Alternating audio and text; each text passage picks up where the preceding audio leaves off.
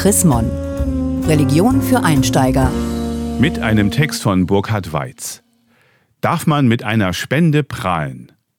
Tue Gutes und rede drüber, sagen Profiwohltäter.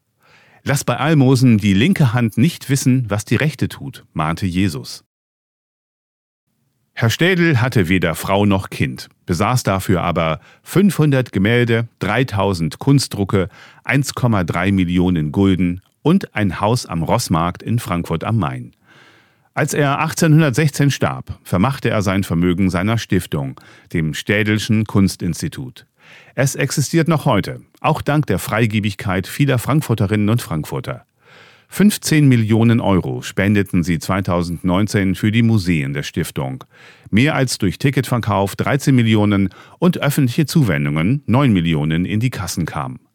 Viele Menschen trugen vor einigen Jahren auch großzügig zu einem Erweiterungsbau des Städel-Museums bei. Ihre Namen stehen dort auf einer Wand.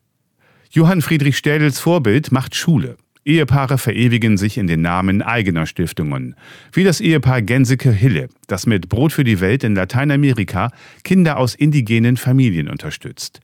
Kirchengemeinden versprechen, ab 25 Euro für den Kindergartenbau werden die Namen der Spendenden auf Ziegelsteine eingraviert. Mitten im Wald verraten Plaketten auf Holzbänken, wem die Rast Metallblick zu verdanken ist. Der Name erhält die Erinnerung an die, die sie gestiftet haben. Motto: Tue Gutes und rede drüber. Ist das schon Prahlerei? Die allermeisten, die ihr Portemonnaie für einen guten Zweck weit öffnen, bleiben lieber unerkannt. Für sie ist es selbstverständlich zu helfen, wo Not ist. Sie geben stillschweigend das Gute zurück, das sie selbst erfahren haben, oder schweigen über eigenen Großmut, weil Jesus gebot, wenn du Almosen gibst, so lass deine linke Hand nicht wissen, was die rechte tut. Matthäus Kapitel 3, Vers 3. Doch nicht immer ist die anonyme Spende die bessere. Ab 10.000 Euro müssen politische Parteien ihre Herkunft aufdecken. Sie sollten es schon ab 2.000 Euro tun, fordern kritische Stimmen.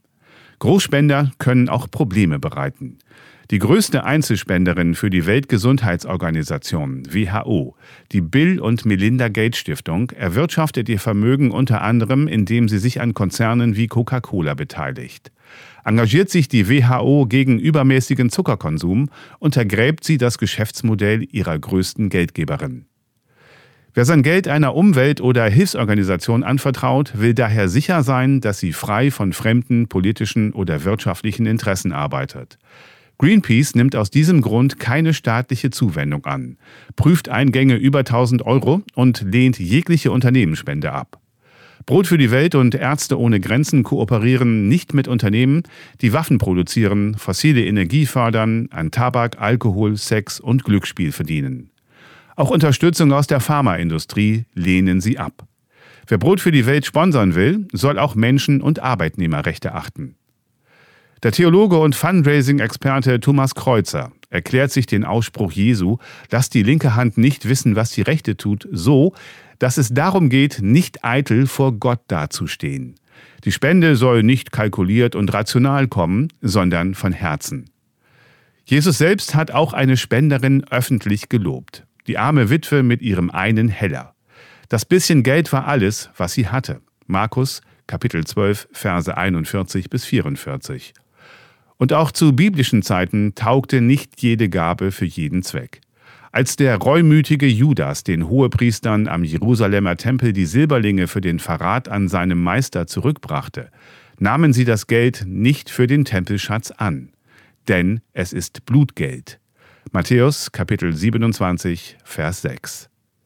Verwerflich ist nicht die öffentliche Spende, sondern die Gabe mit Kalkül und aus unlauteren Motiven eigenes Fehlverhalten reinzuwaschen, statt es abzustellen, Einfluss auf mögliche Kritiker nehmen, sie finanziell abhängig machen, die Spende mit einem Deal verbinden, Geld gegen Einfluss.